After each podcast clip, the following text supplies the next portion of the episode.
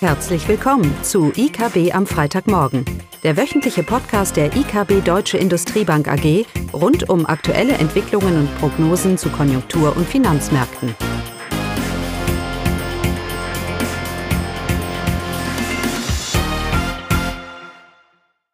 Hallo und willkommen zu IKB am Freitagmorgen, heute mit Klaus und mir, Eugenia. Ja, hallo, hallo Eugenia.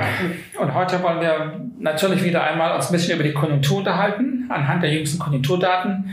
Wir wollen aber auch ein paar Gedanken teilen über diese aktuelle Diskussion, ob die Inflation von den Gewinnen und Margenausfallungen getrieben wird äh, und was da so die Entwicklung ist, beziehungsweise vor allem, was der Ausblick da ist. Aber kommen wir erstmal zur Konjunktur. Es läuft ja nicht schlecht für die Leute, die erwarten, dass die Inflation im Schatten einer Rezession deutlich nachlassen wird. Und in diesem, in, zu, zu denen gehören wir ja auch. Ne? Genau. Ähm, wo immer man hinschaut, sehen wir auf der einen Seite, dass sich äh, die Angebotsseite der Weltwirtschaft deutlich entspannt hat. Wenn wir uns mal anschauen, die ähm, die Lieferengpässe-Index von der FED, der ist unter vor Corona-Niveau in der Zwischenzeit gefallen. Er hat einen richtigen Rutsch nochmal nach unten gemacht. Also die meisten Einkaufsmanager weltweit haben das letzte Gedanke, den sie haben, sind über Lieferengpässe. Anhand der Nachfrage, aber eben auch der Auswahl und Angebotsseite. Sie haben auch an Frachtraten, die auch die sind vor oder unter vor Corona-Niveau. Also auch da eine absolute Entspannung und Rückkehr zur Normalität. Und das sehen wir auch in den Rohstoffmärkten zum Teil, wobei es da wahrscheinlich eher Nachfrage getrieben ist. Und wir haben ja den Ausblick bei der EKB, dass äh, wir durch die geldpolitische Straffung hier eine längere Phase der konjunkturellen Schwäche sehen werden. Ja, keine V-Erholung und keine schnelle Erholung.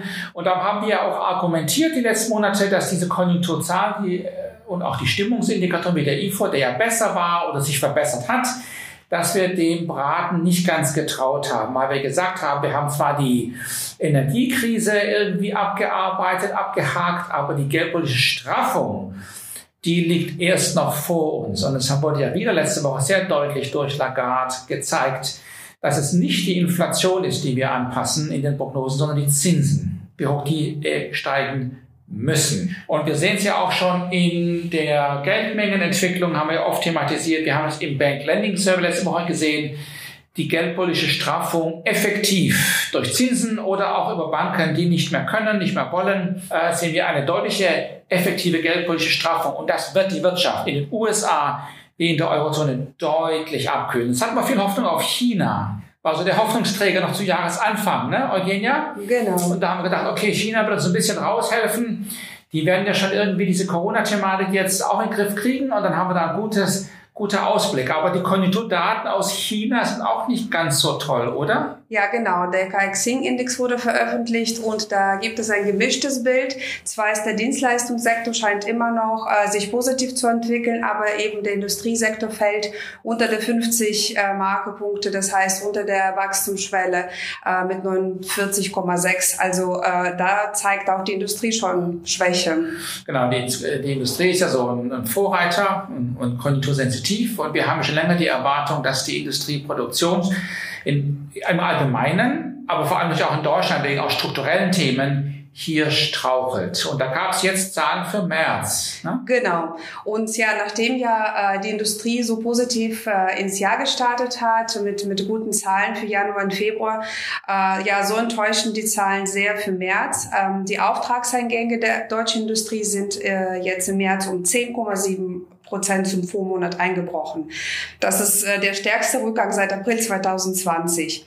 Und die Nachfrage sowohl aus dem Inland, aber vor allem aus dem Ausland mit einem Rückgang von 13 Prozent ähm, ja deutlich zurückgegangen. Und die negative Entwicklung hat alle Bereiche des verarbeitenden getroffen. Also die volatilen Großaufträge haben sich zum Vormonat halbiert. Und, äh, aber weniger Bestellungen gab es auch im Bereich Kfz, äh, Metallerzeugung und Maschinenbau. Weitere negative Zahl aus der Industrie war die Produktion. Im produzierenden Gewerbe äh, ist sie um 3,4 Prozent zum Vormonat gesunken die Industrieproduktion jetzt ohne Baubranche und Energieversorgung um 3,3 Prozent zurückgegangen. Und hier war vor allem der Automobilsektor, der den größten Anteil des Rückgangs hatte. Also hier war ein Minus von 6,5 Prozent zum Vormonat zu verzeichnen. Then. Aber auch die Produktion in, äh, in den energieintensiven Sektoren, die, ähm, die jetzt eine Erholung gezeigt hat in den letzten Monaten äh, durch den Rückgang der Energiepreise. Aber auch dieser Sektor ist auch, ähm, die Produktion ist zurückgegangen. Und äh, Grund, ja genau, und da gab es noch Zahlen zu Warenexporte. Äh, da gab es auch ein Minus, die sind im März um 4,9 Prozent äh, zurückgegangen. Und dabei sind Exporte in die USA mit 11 Prozent äh, gesunken, nach China um 9 und in die EU um 6 Prozent. Also insgesamt scheint so die Industrie jetzt von der äh, geldpolitischen Wende oder von äh, Zinsanstiegen auch ähm, eben zu le also leiden.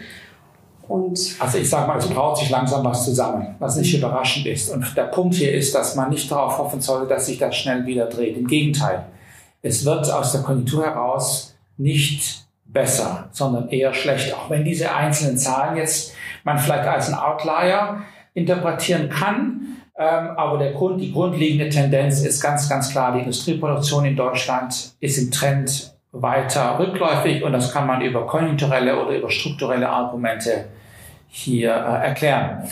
Ja, es ist interessant, dass die Automobilindustrie März so schlecht getan hat. Das ist nämlich eine der wenigen Branchen, die im Jahresvergleich zumindest mal noch etwas positiv in der Produktion dastehen. Die meisten deutschen Branchen des verarbeitenden Gewerbes liegen ja immer noch im Minusbereich. Das heißt, die Produktion aktuell im März war unter dem Niveau, was sie zu Jahresanfang letzten Jahres war, also vor dem Ukraine, vor dem Aus Ukraine-Kriegs. Und das waren ja schon relativ niedrige Niveaus. Also ein weiterhin sehr schwieriges Umfeld für die deutsche Industrie. Im Schatten von alledem haben wir natürlich jetzt auch die Lohn, die Lohnsteigerungen. Und wir haben es ja schon mal betont, dass dieses verarbeitende Gewerbe ja den Vorteil hat, dass sie über Produktionssteigerungen Produktivität heben kann. Aber dafür braucht es eben eine Nachfrage. Das könnte im Moment ist das natürlich sehr schwierig, wenn man sich mal die Prognosen anschaut. Viele Volkswirte erwarten nicht nur für dieses Jahr eine Stagnation, sondern auch nächstes Jahr kaum Wachstum. Zu denen gehören wir jetzt auch. Und ob wir jetzt mit einem Prozent nächstes Jahr wachsen oder mit einem halben Prozent, das macht vielleicht auch nicht so viel aus. Insgesamt ist das Bild die, die nächsten sechs Quartale doch eher, eher überschaubar. Und das heißt natürlich im Kehrschluss, dass bei dem Lohndruck, den man hier ähm, wo wir noch einiges auch erwarten an Tariflöhnen und so weiter, ähm, lässt es einen doch ein bisschen sorgvoll blicken, was die, äh, die Gewinnerwartung und die Profitmargen am Standort Deutschland angeht. Positiv natürlich zu Menschen zu, äh, zu erwähnen sind die Importpreise. Die sinken. Die sinken absolut. Und die sinken absolut, weil zum einen die, Import, die Rohstoffpreise sinken und zum anderen natürlich, weil der Euro aufwertet. Das heißt, rohstoffnahe Branchen haben jetzt hier eine, Kosten, eine Kostenerleichterung jetzt erstmal. Der Dienstleistungssektor ist natürlich davon weniger betroffen. Äh, da sind die Lohnkosten vor allem entscheidend und der wird sicherlich äh, ist relativ schwer ist relativ schwer haben. Es gibt ja diese Diskussion, dass die hohe Inflation auch über die Gewinne getrieben wird. Sprich, ein Unternehmer einfach die Preise angehoben und mehr, als was sie es hätte tun sollen auf Grundlage der Kosten. Das ist auch so Pauschalaussagen, die da getroffen werden. Wenn man das mal so ein bisschen versucht, anhand den Zahlen das zu erklären, dann ist es wirklich so, dass für das produzierende Gewerbe, also für die Erzeugerpreise, dass die in der Tat letztes Jahr deutlich höher angestiegen sind, als was die Kosten es eigentlich andeuten würden. Sprich, wenn die Importpreise mit einem Prozent steigen, das sind die Rohstoffpreise und da mit drin, mit einem Prozent und die Lohnkosten steigen auch mit einem Prozent, dann sind die Erzeugerpreise aber deutlich mehr als einem Prozent angestiegen. Also nicht nur die Kosten gewesen. Weitet man das jetzt aber aus auf die gesamte Wirtschaft und man schaut sich zum Beispiel den BIP-Deflator an, also, also auch die, die Dienstleistung, dann äh, ist das Argument nicht mehr haltbar. Da sehen wir keine Divergenz zwischen eigentlicher Kostenentwicklung, wie gemessen an, an Löhnen, Lohnstückkosten und Importpreisen und der eigentlichen Preisentwicklung. Also eher ein Thema für das produzierende Gewerbe gewesen und das haben wir auch gesehen äh, manche Branchen haben ja massiv die Preise hier angehoben, ähm, im Schatten der Rohstoffpreisanhebungen, aber eben auch ein bisschen mehr. Aber das ist eigentlich alles egal, weil das Thema ist ja durch. Jetzt hat sich ja das Bild deutlich gedreht. Die Nachfrage lässt nach, die Fähigkeit, Preise umzusetzen, Kosten weiterzugeben, lässt deutlich nach. Gleichzeitig habe ich steigende Lohnkosten und ich kriege vielleicht ein bisschen Entlastung, was die Importpreise angeht. Also wenn wir nach vorne schauen, dieser, dieser Verteilungskampf ist da. Ich, ich will von einer hohen Inflation auf eine niedrige Inflation. Das bedeutet Verteilungskämpfe.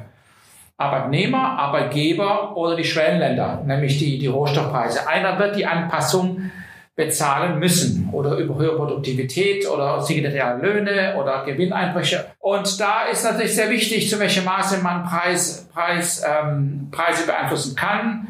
Welch, was ist die importierte Quote in der Produktion, was die Lohnkosten und so weiter. Da ist eine Pauschalaussage hier sehr, sehr gefährlich. Dass es Verteilungseffekte geben wird, das ist aber äh, ohne, ohne Zweifel. Die Inflation lässt deutlich nach, das Wachstum lässt deutlich nach und damit lässt das Umsatzwachstum der, der Standort Deutschlands äh, deutlich, äh, deutlich nach und das wird sich auch sicherlich in der Profitabilität der Unternehmen äh, äh spiegeln. Wenn auch sehr differenziert, wie wir es auch in der Produktion sehen, im verarbeitenden Gewerbe, ein sehr differenziertes Bild, was sich da über einzelne Branchen äh, äh, zeigt. Und das wird sicherlich auch der Fall sein, was die Gewinn- und die Profitabilität hier, ähm, hier angeht. Aber zu argumentieren, dass die hohe Inflation jetzt die Schuld ist von den Unternehmern, die massive Gewinne haben, das ist nicht richtig. Das ist empirisch auch nicht belegen. Und wie gesagt, ist eigentlich überflüssig, weil wir jetzt in die andere Entwicklung gehen. Jetzt läuft ja genau in die andere, in die andere Richtung. Wir erwarten weiterhin, dass die Inflation deutlich nachlässt im Schatten der geldpolitischen Straffung und der Konjunktureintrübung. Ähm, und wir erwarten, dass die EZB auch noch ein, zwei weitere Schritte gehen wird, gehen muss, äh, damit wir sicher auf diesem Abwärtstrend in der Inflationsdynamik sind. So, das war's? Ja. Gut. Dann tschüss. tschüss. Das war das wöchentliche IKB am Freitagmorgen. Sie wollen immer über neue Ausgaben informiert bleiben? Dann direkt den Podcast abonnieren oder besuchen Sie uns unter www.ikb-blog.de/podcast.